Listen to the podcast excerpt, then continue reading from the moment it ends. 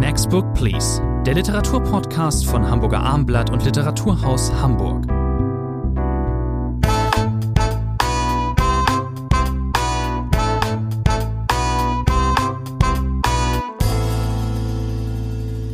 Willkommen, achte Ausgabe Next Book Please, der gemeinsame Literaturpodcast von Literatur aus Hamburg. Rainer Moritz ist bei mir und Hamburger Abendblatt. Mein Name ist Thomas André. Wir sprechen heute wieder von über vier Titel in folgender Reihenfolge. Wir besprechen Tante Martel von Ursula Merz, erschienen im Piper Verlag.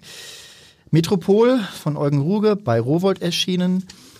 Jun Vosses, der andere Name auch bei Rowold und als letztes Ulrich Tukurs Romandebüt bei Fischer erschienen. Der Ursprung der Welt. Fangen wir an mit Ursula Merz, eine Kritikerkollegin. Da ist man ja immer besonders gespannt, beziehungsweise manchmal äh, ähm, ist man auch banger Erwartungen. Denn ein Kritiker hat, eine Kritikerin hat viele Bücher gelesen. Das heißt nicht, dass sie selbst gute Bücher schreibt. Man muss allerdings auch immer vom Gegenteil ausgehen, dass sie vielleicht doch auch ein schönes Buch hinlegen kann. Das ist in diesem Fall, das spoiler ich jetzt mal gleich, in jedem Fall ähm, der Fall. Ähm, bei Merz Roman, bei Ursula Merz Roman zerstreuen sich alle Befürchtungen schnell. Es ist ein gutes Buch, eine anregende Lektüre und was auf jeden Fall hilft, das kann ich an dieser äh, Stelle gestehen, wer eine Schwäche für Familienromane hat, der, dem fällt das äh, quasi uneingeschränkte Gutfinden auf jeden Fall leicht. Ähm, wie äh, sehen Sie das, Herr Moritz? Andere, Sie werten ja gleich schon von Anfang an. Heute, dann fange ich erstmal ganz langsam und zurückhaltend an und beschreibe erstmal, worum es in diesem Buch geht. Tun Sie das! Von äh, Ursula Merz. Sie hat äh, debütiert jetzt als Romanautorin. Über den Begriff Roman müsste man vielleicht nochmal sprechen bei diesem Buch. Mhm. Äh, sie hat aber vorher schon, damals noch im Hansa Verlag, äh, Prosabände veröffentlicht, zwei an der Zahl und jetzt eben ein Roman. Es ist ernst genommen ein autobiografischer Bericht. Die Ich-Erzählerin heißt überraschenderweise Ursula oder Ursi und ist Literaturkritikerin, tritt in Klagenfurt auf, was Ursula Merz äh, auch einige Jahre äh, gemacht hat. Und die Tante, das hat sie auch in Interviews gesagt, die hier beschriebene Tante Martel, das ist ihre eigene Patentante, die Schwester ihrer Mutter. Und diese Tante ist gestorben das ist die Voraussetzung offensichtlich auch gewesen, dass Ursula Merz in der Lage war, dieses Buch zu schreiben. Und nun erinnert sie an diese Tante, das tut sie ganz unprätentiös, äh, ganz charmant. Wie gesagt, eine Romanhandlung im engeren Sinne werden wir nicht finden. Es ist das Leben dieser Tante beschrieben. Und wie ich finde, diese so vermeintlich unscheinbare Tante ist eine hochinteressante äh, Figur, weil sie quasi ein doppeltes Angesicht hat, wenn man das so sagen darf. Jahrgang 25, äh, immer die Unterdrückte in der Familie, die Schwestern, auch die Mutter von Ursula Merz äh, haben diese Tante schwer drangsaliert. Äh, sie hat immer die niederen Arbeiten äh, verrichten müssen. Sie war ja unerwünscht. Es war, Sie war unerwünscht. die dritte Tochter. Der, der, Vater wollte unbedingt einen Sohn. Vielleicht nehmen wir diese Pointe gleich vorweg, Herr André, das, weil die gehört gleich zu diesem Buch dazu. Jede Familie hat ja so einen Anekdotenschatz, Geschichten, die immer wieder erzählt werden, sich auch etwas variieren im Laufe der Jahre. Und bei dieser Martel, Martina, ist die Geschichte eben so, dass der Vater unbedingt einen Sohn haben wollte, bitter enttäuscht war, dass nun ein drittes, eine dritte Tochter geboren wurde und er auf dem Standesamt, als es um die Geburtsurkunde ging, offensichtlich offensichtlich nicht richtig geantwortet hat, nur genickt hat. Auf jeden Fall stand dann in der Geburtsurkunde, es handele sich um einen Jungen namens Martin, was seine Frau die Mutter natürlich empört hat. Eine Woche hat es gebraucht, bis der Vater es über sich gebracht hat. Er hat offensichtlich gehofft, dass dieses Papier irgendeine Art Geschlechtsumwandlung äh, leisten könnte. Dann ist er zum Standesamt hingegangen, hat den Namen umändern lassen in das Mädchen Martina. Eine Geschichte, die immer, immer wieder natürlich in der Familie erzählt Was wurde. Was für ein Start äh, ins Leben. Diese Frau, die ähm, hochbetagt dann starb, ähm, ähm, das ist die Erzähl Gegenwart kann man nicht wirklich sagen, nein, ist alles sehr gerafft erzählt, aber diese Frau starb dann im Hochbetagt und als demente alte Frau hat sie sich daran erinnert, an diese ja, diese frühe Kränkung ähm, sozusagen, aber im Leben hat das quasi keine Rolle gespielt. Das Sie ist ein ganz interessantes Phänomen. Man sieht, das ist auch ein gutes äh, Thema, was Altern angeht, auch Demenz natürlich mhm. äh, angeht. Ja. Das heißt, äh, man sieht hier äh, ganz deutlich, die Tante hat das eher mal abgetan. Ach, was, lass doch die alte Geschichte. Aber dann, Sie haben es gerade gesagt, im hohen Alter, stell dir vor, was Sie aus mir haben machen wollen. Sie ist ja in zwei Brücken Zweebrücke. Zweebrücke, Sie Wir- können das wir- besser als ich, Herr Andere. Aber wir sind beide Kinder des Alemannischen. Uns fällt das leicht. Übrigens überhaupt in dem Roman ist ja jede Menge pfälzisches Idiom zu lesen. Wir verstehen das, der Norddeutsche vielleicht nicht wird unbedingt. Probleme haben. Ich habe Ursula Merz lesen hören, das kann sie sehr, sehr gut. Sie kann sehr gut Fränkisch. Sie ist ja in Herzogenaurach äh, geboren und aufgewachsen, aber sie kann auch dieses Pfälzisch sehr, sehr gut. Wie gesagt, die Tante erst im hohen Alter, plötzlich kommt diese Geschichte wieder hoch. Stell dir vor, die haben einen Bub aus mir machen wollen. Und, Und das da- merkt man, welche schwere Verletzung da unter der Oberfläche geruht hat. Sie ist eine Frau voller, voller Widersprüche. Einerseits sehr selbstbewusst, sehr emanzipiert, ähm, viel früher als äh, oder auch abseits der großen Wellenbewegung 68 ähm, hat sie einfach, sie hat einen Führerschein gemacht, sie ist Auto gefahren, anders als äh, zum Beispiel eine ihrer Schwestern. Sie hat ein Bankkonto gehabt, was für Frauen in den 50er Jahren auch äh, überhaupt keine Selbstverständlichkeit war. Man sieht, hier wird auch immer en passant natürlich die Zeit beschrieben, äh, in denen das spielt, auch ähm, die frühen Jahre, äh, bisschen auch die Nazi-Jahre zum Beispiel. Der Vater war Gefängniswärter und auch Parteimitglied, aber das wird alles nur en passant gestreift. Das ist nicht irgendwie dominant. Und das ähm, finde ich zum Beispiel sehr gut. Es werden hier kleine Porträts entworfen, eben äh, das große Porträt Martel, aber eben auch der Schwestern. Es ist, ich sagte bereits, auch ein Familienroman, eine Hommage an die Familie. Ähm, die Erzählerin betrachtet nicht nur ihre Tante, auch ihre Mutter. Zu der, zu der Mutter befand sich Tante Martel immer in einem Gleichgewicht der Gegensätze, heißt es wortwörtlich. Die Schwestern haben sich sehr voneinander abzugrenzen versucht. Ähm, aber diese Tante Martel ist die faszinierendste Person. Sie war eine, ist als alte Jungfer gestorben, das kann man so sagen. Sie hat immer im Haus der Eltern gelebt, hat die, den Vater, der Vater, der sie zuerst sozusagen verleugnet hat, hat sie gepflegt bis in den Tod. Und sie hatte ein, ein Selbstbewusstsein, das erstmal da war und dann trotzdem auch eine Schattenseite hatte, denn sie hat sich immer deklassiert gefühlt. Das ist, glaube ich, die Ambivalenz. Sie beschreiben das äh, sehr richtig. Einerseits diese, diese Frau, die sich immer selbst hintanstellt, die auch immer von der Familie, von den Schwestern äh, in die Ecke geschubst wird quasi. Also eigentlich eine furchtbare unselbstständige Frau. Und dann aber, Sie haben es angedeutet, Bankkonto, Führerschein, Reisen unternommen.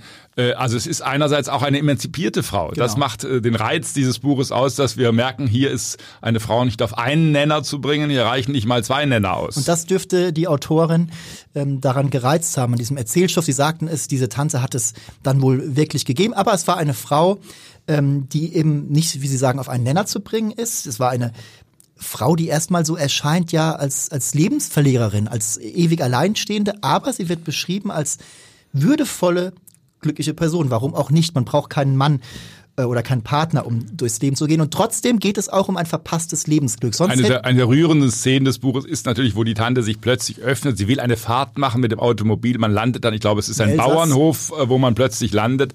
Und plötzlich tut sich eine Geschichte auf. Da war sie, glaube ich, 14, 15. Dann kam der Krieg.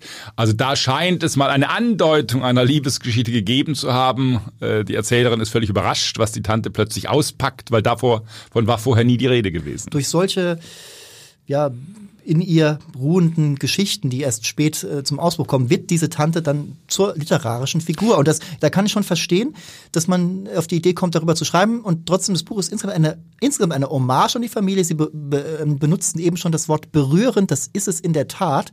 Es ist ein berührendes Buch. Und das Interessante ist, äh, was unterschwellig natürlich in diesem Text mitschwingt, dass die Mutter der Erzählerin, also die Schwester von Martel, Rosa Röschen. eine ziemlich furchtbare Person sein muss. Das heißt, Ursula Merz beschreibt eigentlich nicht ihre eigene Mutter, sondern immer nur so mit kleinen, na, Seitenhieben ist zu viel gesagt, aber man merkt natürlich, die wahren, die wahre Konfliktzone ist eigentlich die, die die Erzählerin von ihrer Mutter äh, trennt, von dieser Rose, von diesem Röschen, das nun wirklich ganz anders auftritt als Tante Martel. Ein Satz zur Sprache, ich finde, die ist ähm, meist zurückgenommen, manchmal leuchtet sie aber auch. Ursula Merz gönnt sich hin und wieder auch Metaphern. Da würde ich ein oder zweimal vielleicht mahnen den Finger heben, aber eigentlich nicht. Nee, das ist, Das auch, ist ja unsere Aufgabe, Herr André. Das müssen wir auch mal. Aber das ist mir eigentlich wohl abgeschmeckt, der Einsatz der bildlichen und Metaphernsprache. Ähm, ich gebe diesem Wir sollten vielleicht noch ein, eine Anmerkung noch nicht verschweigen, dass es auch ein komisches Buch ist. Ein sehr Ja, komisches natürlich, Buch. natürlich. Es beginnt gleich auf den ersten Seiten äh, mit einer wunderbaren Abneigung der Tante, die immer schlecht gelaunt ist. Die beiden telefonieren sehr häufig, weil sie eben auch räumlich äh, entfernt voneinander leben. Und die Tante ist immer größter schlechter Laune, wenn Thomas Gottschalk am Abend Ja. vorher im Fernsehen war. Den erträgt sie gar nicht. Da ist alles falsch. Also Die Frisur, die Kleidung, die abgeschmackten Witze. Da wird sofort umgeschaltet und das sorgt, weil der Mann wohl auch noch Millionen verdient pro Fernsehshow, Also da solche komischen Szenen, solche komischen Familienszenen hat es natürlich auch reichlich in diesem Ich musste schmunzeln ähm, an der Stelle, an der beschrieben wird, dass die Familie ähm, immer nur dann Hochdeutsch spricht, indem sie es äh, quasi imitiert und satirisch ähm, meint. Das äh, kenne ich aus eigener Anschauung. Es gibt in der Tat ähm, ähm, Urpfälzer, die können auch nur dann Hochdeutsch, wenn sie es nachahmen und so imitieren. ging das bei Ihnen auch zu, zu Hause in der Pfalz wahrscheinlich. Ja, Ja, eher, eher im Freundeskreis. Ich weiß nicht, wie es im Schwabenland war. Naja, okay. Ich wollte eben schon sagen, oder jetzt sagen Sie mal, wie viele Punkte geben Sie dem Sieben Buch? Punkte. Ich gebe auch starke sieben Punkte. Jetzt Tendenz nach oben, genau. den würde ich auch sagen. Next Book, please. Zweiter Titel heute, ein ähm, ähm, deutscher Buchpreisgewinner, Eugen Ruge Metropol. Das ist ähm, nach äh, Osangs, Alexander Osangs Russland-Saga, die Leben der Elena Silber hatten wir ja auch in dieser kleinen Literaturveranstaltung vor einigen Wochen. Der nächste Stalinismus- Stalinismus-Roman. Ähm, ähm, Ruge, wir kennen ihn eben aus äh, von dem Debüt in Zeiten des abnehmenden Lichts. Danach kamen noch zwei Bücher, die waren nicht wirklich erheblich. Die Figuren, die jetzt in diesem neuen Roman auftauchen, kennen wir aus diesem Debüt. Es geht um ähm, Lotte Germain, die, die Großmutter, also Germain heißt sie jetzt, sie ihr Aliasnamen in diesem Roman, und ihren Mann Wilhelm, der hier Hans heißt. Die sind äh, im Russland, in Moskau des Jahres 1936, gehören dem OMS-Amt, dem Geheimdienst der Komintern. Werden von einem Tag auf den anderen, auf den anderen suspendiert, müssen im Hotel Metropol ausharren. Äh, Sie hatten Kontakt zu sogenannten Volksfeinden. Also das Setting ist äh, ähm, da schon skizziert. Aber sehr konzentriert, eben nicht wie bei Alexander Osang über fast ein ganzes Jahrhundert sich erstrecken, Genau. sondern wir sind in diesem ganz engen Zeitraum 1936, äh, 37. Ich war erst skeptisch, als ich davon las, äh, Ruge knüpft nochmal an, an seinen Buchpreisgewinnertitel. Er schreibt auch im Nachwort, dass er selber gar keine große Lust äh, dazu hatte, sondern sein Altverleger Alexander Fest äh, ihn quasi genötigt habe, diese Geschichte aufzuschreiben. Hinzu kam, dass er dann bei der Recherche diese Tante Charlotte, die in den 80er Jahren des letzten Jahrhunderts gestorben ist, also sehr alt wurde, hat nie über diese Zeit groß gesprochen. Das ist ganz wichtig. Äh, warum war sie äh, dem Kommunismus äh, so treu, so viele, viele Jahrzehnte treu? Was hat sie damals erlebt äh, in Moskau 36? Aber nun findet äh, Eugen Ruge eine Kaderakte äh, über diese Charlotte und äh, wir haben auch ein Buch vor uns, in dem auch teilweise Dokumente aus dieser Faksimiles. Kade als Faksimiles abgedruckt sind, transkribiert werden. Das heißt, hier wird natürlich äh, sehr viel äh, auf in Anführungszeichen wahre Geschichte abgehoben, aber Ruge sagt selber, er habe auch natürlich verändert, modifiziert. Es ist ein Tatsachenroman. Er schreibt selbst im Nachwort, trotz allen faktischen eine Erfindung. Ein, mit Doku-Romanen da hatten wir Ursula Krechel zum Beispiel, Landgericht, auch ein Buchpreisgewinner, ich glaube im Jahr darauf, 2012. Wir kennen es auch von Amerikanern wie Dave Eggers. Ich finde, das ist hier gelungen. Die Faximiles hätte ich vielleicht gar nicht unbedingt gebraucht. Ähm, aber es entsteht ein plastisches Bild dieses, dieses, ähm, dieser Ära, die ja eine Ära des, des, ähm, des Grauens war. Man lebte damals in einem permanenten Klima der Angst. Keiner traute dem anderen. Es gab ständig, es gab überhaupt keine Loyalität, denn man konnte ja von jedem kompromittiert werden. Damals kompromittierte man sich, indem man eben Trotzkist war. Jeder, der sich mit Ideolo- Ideologie auskennt, der, der erinnert das, der weiß auch, da musste man so Dinge wie Selbstkritik tun. Da, da gibt's eben eine Faksimile-Abschrift der Selbstkritik von, von Lotte. Man muss das vielleicht nochmal verdeutlichen. Was ist da eigentlich passiert? Die beiden, Sie haben es ja gesagt am Anfang, äh, Charlotte und Willem kommen werden quasi abgezogen, kommen in dieses Hotel. Äh, Sie wissen nicht wirklich, sie werden da, ich glaube, knapp zwei Jahre sogar bleiben äh, in diesem Hotel. Und es ist genau diese Atmosphäre, Sie haben es beschrieben, der Angst, der Beklemmung. Sie hatten Kontakt, einen sehr losen Kontakt zu einem Trotzkisten, der dann auch hingerichtet wird.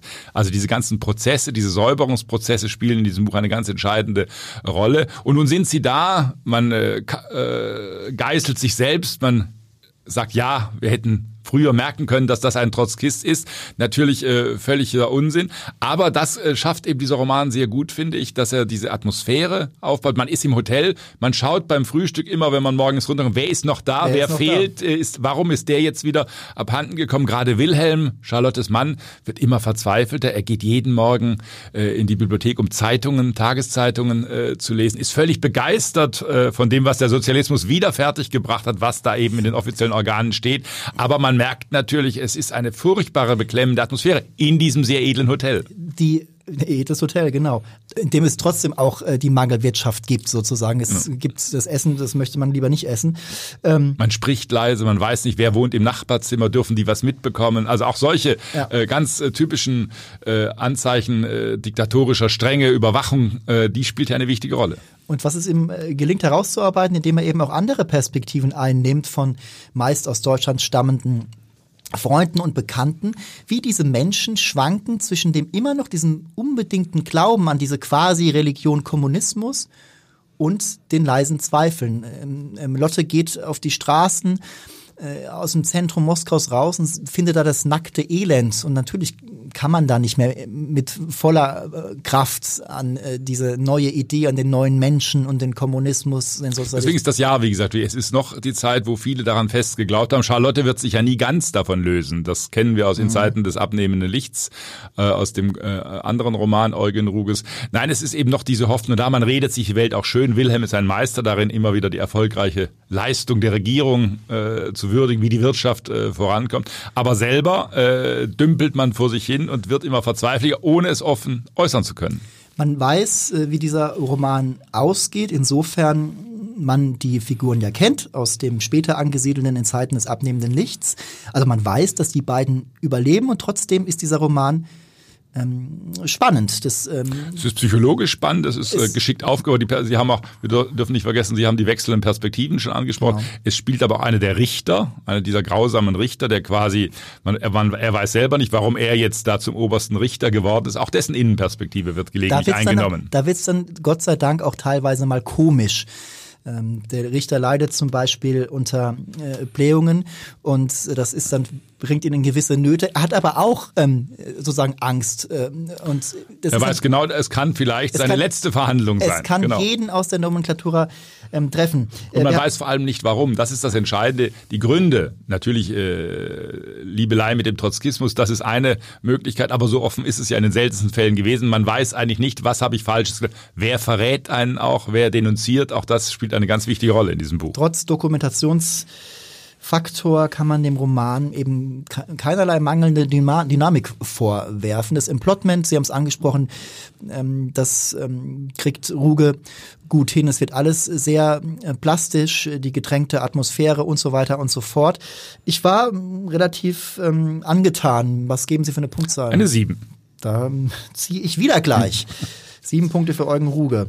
Jetzt kommen wir zu Jun Fosse, der andere Name ein großer norwegischer Autor, Norwegen, Schwerpunktland der Frankfurter Buchmesse äh, 2019. Jon Fosse, auch ein Autor, immer wieder für höchste Ehrungen gehandelt. Er hat auch viele Ehrungen schon bekommen, vor allem als Dramatiker bekannt geworden, einer der meistgespielten europäischen äh, Dramatiker, aber eben auch immer ein Autor äh, von Romanen. Melancholie hieß ein Roman. Er hat eine Trilogie schon mal veröffentlicht, die Schlaflos-Trilogie aus drei Bänden zusammengesetzt. Herr Professor Moritz, als Professor wissen Sie doch sicherlich, was eine Heptalogie ist. Das äh, habe ich jetzt auch neu dazugelernt, okay. das Wort. Man, äh, eine Heptalogie, nein, der Robert Verlag veröffentlicht die ersten beiden Teile eines siebenbändigen Romanzyklus äh, den Jun Fosse nun vorgelegt hat. Das nennen wir Heptalogie. Das kommt in der Literatur auch nicht so wahnsinnig nee. oft vor. Siebenbändige Romane. Marcel Proust hat auch, die Recherchen sind auch sieben Bände, aber er hat das selber äh, nie so genannt. Auch die Verlage haben das nie so genannt. Es kommen Figuren vor, die wir aus anderen Romanen äh, von äh, Fosse schon kennen. Es kommt die Landschaft äh, Norwegens, des Nordwesten Norwegens vor. Wir sind äh, in der Nähe von Bergen, äh, hier als äh, Björkvin beschrieben, eine Stadt. Und wir haben es, man mit einer Romanhandlung zu tun. Ich zucke schon beim Wort Handlung äh, zusammen. Das ist ein sehr umfangreiches Buch, aber es passiert äh, natürlich äh, relativ wenig. Es ist ein Roman, der sich aus Wiederholungen, Variationen, immer wieder neuen Motiven zusammensetzt. Wir sollten vielleicht kurz skizzieren, äh, worum es geht. Wir haben einen, einen Maler oder zwei. Aschle heißt äh, ein erfolgreicher Maler, der eine Galerie hat, die seine Bilder verkauft, der seine Frau verloren hat, nur malt, eigentlich das ganze Jahr über malt, kaum Sozialkontakt, er lebt außerhalb äh, dieser äh, Stadt. Und äh, er hat einen Freund, ist auch schon fast das falsche Wort, ein Fischer, Aslike, der mit seinen Bildern gar nichts anfangen kann, aber die beiden haben nur sich. Mhm. und äh, wenn man die Romanhandlung zusammenzurren will, könnte man sagen, am Anfang lädt Aslik wie jedes Jahr den Maler Aschle ein, ach komm doch, mit, meine Schwester und ich feiern Weihnachten äh, willst du nicht mit dabei sein, dann hast du es nicht so einsam, musst nicht malen an Weihnachten. Er sagte am Anfang, nein, auf gar keinen Fall. Und am Ende des Romans, es sind fast 500 Seiten, wenn ich recht äh, das in Erinnerung habe, dann überlegt, ach, ich könnte doch vielleicht äh, zu deiner Schwester mitgehen. Sie macht so gute Lammrippchen, auch das ein entscheidendes Argument.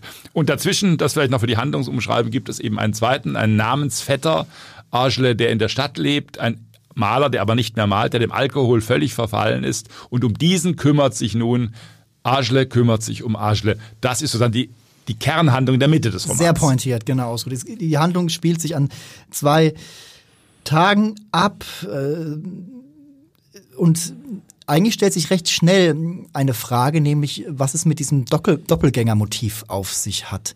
Ähm, man kann ja auch mit Fug und Recht äh, behaupten, dass Aschle 1 äh, gleich Aschle 2 ist, dass vielleicht Aschle 2 die, die noch ähm, dunklere Version ist. Aschle 1 hat aufgehört mit dem Trinken und Aschle 2 sozusagen hat einfach weitergemacht. Vielleicht imaginiert sich Aschle 1 einfach, was mit ihm passiert wäre, genau. wenn er weiter gesoffen hätte. Das lässt sich nicht hundertprozentig entscheiden. Dann wäre, der Titel, wäre, der andere Name deutet ja darauf hin, dass es vielleicht eine Figur ist mit zwei verschiedenen Namen, die gleich lauten, aber doch verschiedene Personen oder Zustände bezeichnen dann wäre, wenn, wenn es eine und dieselbe Person ist, dann wäre das alles nur ein Fiebertraum von Asche, der ja auf Aschle, auf den anderen Aschler auch trifft. Er bringt ihn, Sie haben es erwähnt, eben nach einem Zusammenbruch ähm, ins, ins, ähm, ins Krankenhaus. Wir haben ja noch mehrere äh, Namensverschiebungen. Es gibt auch eine Frauengestalt, äh, Guro. Auch von der weiß man nicht so genau. Die wohnt im äh, schmalen Gang, heißt die Straße, glaube ich, ein, ist es die Hausnummer drei oder fünf. Mhm. Also wir haben das Faszinierende an diesem Buch, an dieser Prosa ist wirklich,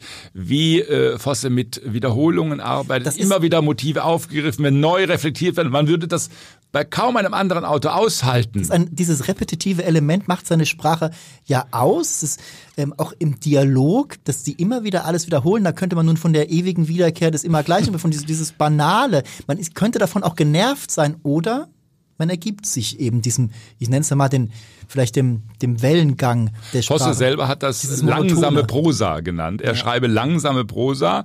Äh, man sollte auch dazu sagen, äh, nicht um Leserinnen und Leser vorzuwarnen, aber man sollte dazu sagen, Punkte wird man in diesem Buch nicht finden. Das heißt, es ist ein punktloser Roman, der sozusagen diesen langsamen Fluss äh, erzeugt. Trotzdem, und das fand ich ganz erstaunlich, äh, ist das kein Buch, äh, das man mühsam äh, liest. Nein, nein. man kann die absetzen, mal ob da jetzt ein Punkt steht am Ende oder nicht, ist auch nicht so wahnsinnig relevant. Nein, man versinkt, Sie haben es ja angedeutet, in dieser Prosa Schritt für Schritt. Man muss sich nur 20, 30 Seiten darauf einlassen und plötzlich ist man mittendrin. Wenn man, man muss allerdings diesen nordischen Existenzialismus mögen. Da findet alles statt. Ich sage quasi wie am Reißbrett entworfen nicht, aber man findet alles vor, was man vielleicht von einem dunklen skandinavischen Roman erwartet. Da geht es um Einsamkeit, Dunkelheit, Alkoholismus, Weltverlorenheit, auch die Zuflucht im Glauben. Das, das ist ein ganz wichtiges Motiv, das wir nicht aussparen dürfen. Äh, wie gesagt, die, die Atmosphäre ist klar beschrieben. Es schneit auch, das sollte man dazu sagen. Ja. Es ist permanenter Schnee. Er kommt mit dem Auto, Auto kaum voran, als er äh, noch einmal, äh, Gott sei Dank, nach Björkin zurückfährt, um diesen Arschlet 2 dann da auf der Straße zu finden. Religion spielt ja, das weiß man von Jürgen Vosses Leben selbst, auch in seinem Leben eine wichtige Rolle. Er ist selber zum Katholizismus konvertiert äh, vor einigen Jahren. Und diese religiöse Dimension, die wird offen auch in diesem Buch äh, ausgetragen getragen, äh, zur Schau gestellt. Das heißt, es geht auch um die religiöse Dimension von Kunst. Das heißt an einer zentralen Schlüsselstelle einmal, er will sozusagen die Welt transparent machen durch seine Kunstwerke. Er macht ja ganz äh, einfache Bilder. Es wird am Anfang gesagt, ein Bild, an dem er gerade sitzt, mhm. ein Strich links, ein Strich rechts, es tropft Farbe runter. Der Fischer sagt immer, ach, ein Andreaskreuz, das ist auch eines dieser vielen Motive, die immer wiederholt werden. Also sehr einfache, rudimentäre Bilder, aber die sollen eben, das ist das Ziel des Künstlers, äh, eine religiöse Dimension in sich tragen. Mhm wir haben es gesagt, wir haben beide festgestellt, dass wir uns dem Sog äh, gerne, gerne hingeben. Ich persönlich harre dann dieser Folgebände, die noch erscheinen. Äh, Fosse hat auch in einem Interview gesagt, er wurde natürlich schon darauf angesprochen, ähm, auf dieses, ähm, diese Sache mit den beiden Aschles, ob das vielleicht nur eine Person ist. Und da sagt er eben, ja, da muss man eben abwarten, was da noch. Wir haben ja noch fünf Bände vor uns, andere. Das ist doch beruhigend zu wissen, dass wir in diese Welt äh, Freuen wir uns darauf. Norwegens auch, eintauchen hoffentlich dürfen. erscheint der nächste im nächsten Herbst, denn das ist natürlich perfekte Herbstliteratur. Ähm, ich gebe dem ähm, Roman Der andere Name von Jun Fosse Acht Punkte. Ich setze noch eins drauf und gebe ihm neun Punkte. Na, das ist ja was. Das Doppelgängermotiv könnte oder ist der Konnex zum letzten Buch, das wir heute besprechen, dem Roman Der Ursprung der Welt von Ulrich Tukur, der nächste schreibende Schauspieler. Wie oft wir das schon hatten jetzt in diesem Aber wir, aber wir, wir, wir, wir besprechen sie nun mal auch alle. Das, äh, das ist Das nun freut die Verlage, es freut die Schauspieler. Ulrich Tukur, Ja, einer der renommiertesten Schauspieler. Wir hatten ja Matthias Brandt auch besprochen, auch Tukur, Und Axel auch als Kommissar. Also die Kommissarfiguren, witzigerweise sind es auch äh, alle drei noch bekannte Kommissare, die hier jetzt Roman schreiben. Wobei es hier bei Tukur ja, geht es um eine Kriminalhandlung. Es geht natürlich um Verborgenes, um Verdecktes, um Verschüttetes, aber es ist kein Krimi natürlich, den Tukur hier geschrieben hat. Aber er versucht, er versucht trotzdem ein bisschen Thrill da reinzubringen. Das ist wohl so. Ähm, das ist sein Romandebüt. Es gab schon einen Erzählungsband. Der ist mit ähm, Ambition geschrieben. Gut, ich möchte nicht, ja, mit zu viel Ambition vielleicht, werden wir gleich drauf kommen. Es geht um einen Stuttgarter. Ich bin Ihnen sehr dankbar, Herr André, wenn Sie mir die Inhaltsangabe dieses Buches jetzt übernehmen. Das macht es mir schon leicht. Ja, also ein Stuttgarter namens Paul Gouillet reist äh, nach Frankreich und entdeckt dort auf einem, einem Antiquitätenflohmarkt ein Foto von sich. Naja, es ist nicht wirklich er selbst, es ist ein ganz altes Bild, knapp 100 Jahre alt und zeigt einen Arzt, wie er später herausfindet, der in einem südfranzösischen Ort äh, lebte. Also wieder das Doppelgängermotiv, wie schon bei Fosse. Ja, auch hier geht's, äh, hier geht es aber anders als bei Fosse sehr surreal und fantastisch zu.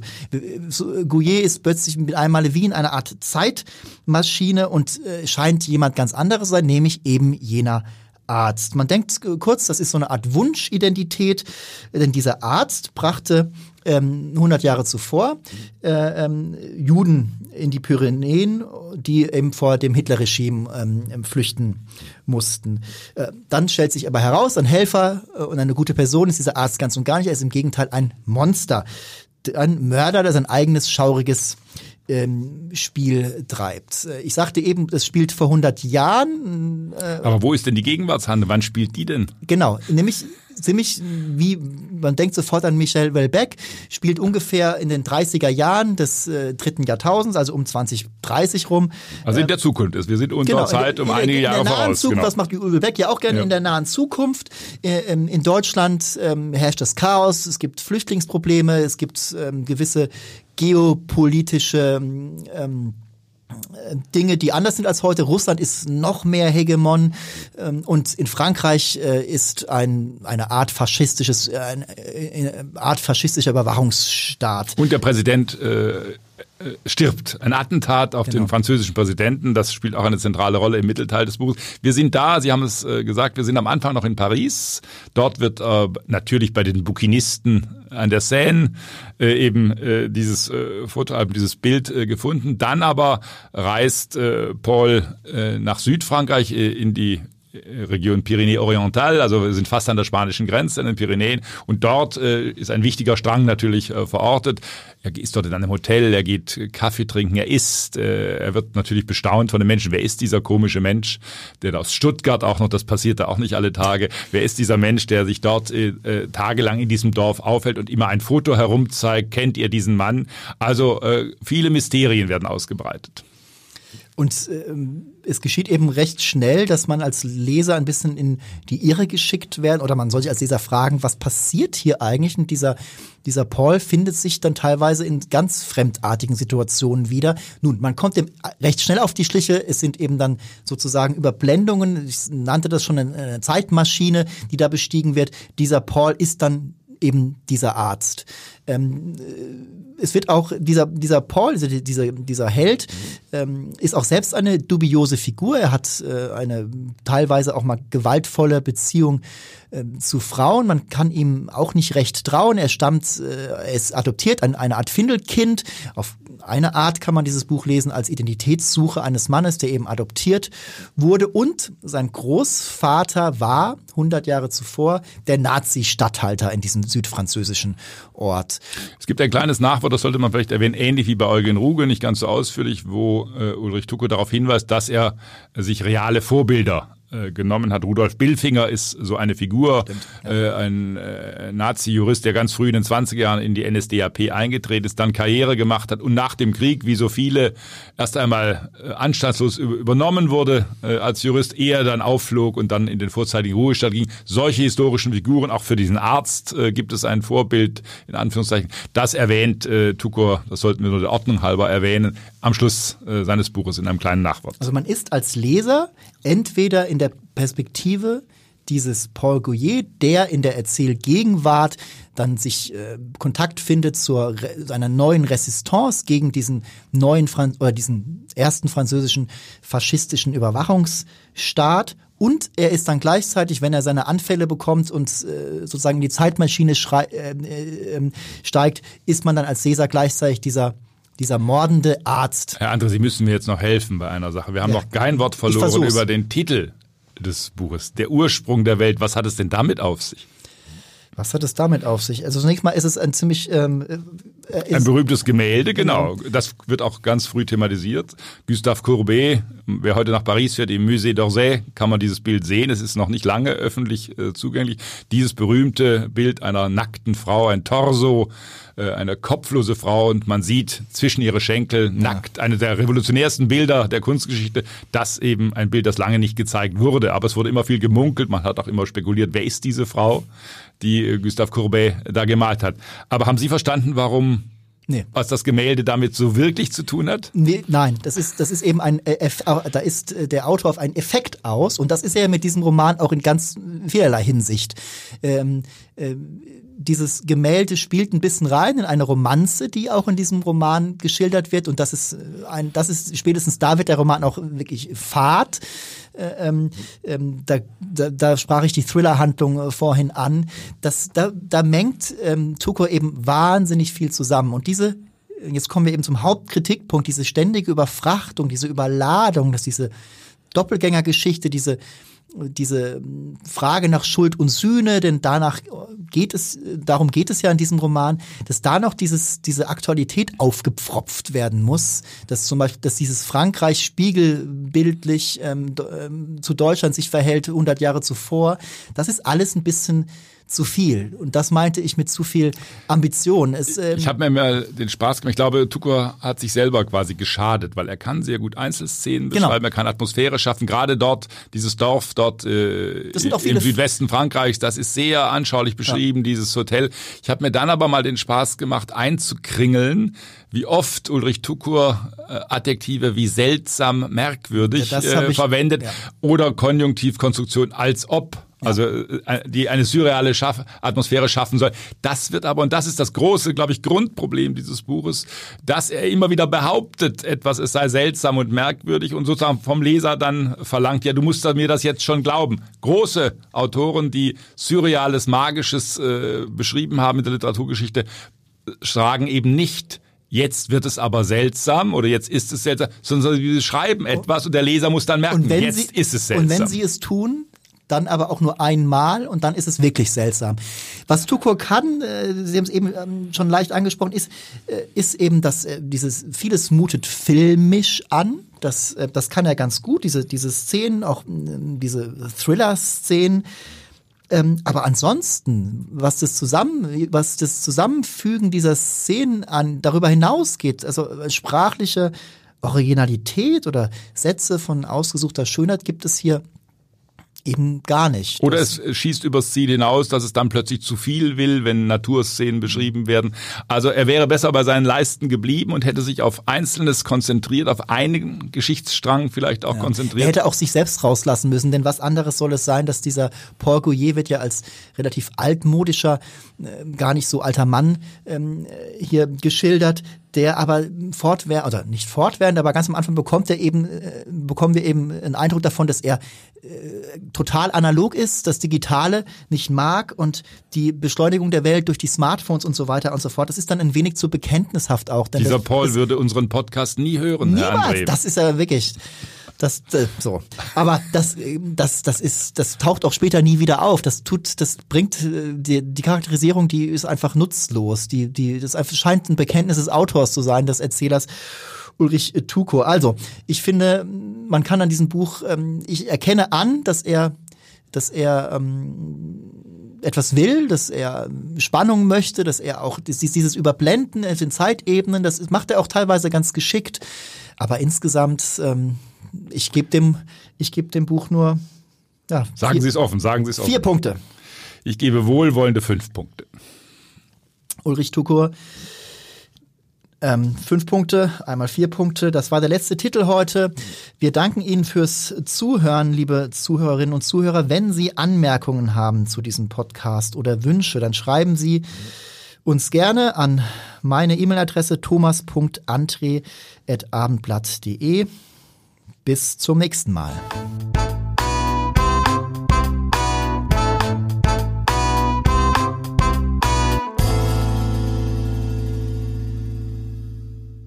Weitere Podcasts vom Hamburger Abendblatt finden Sie auf abendblatt.de slash podcast.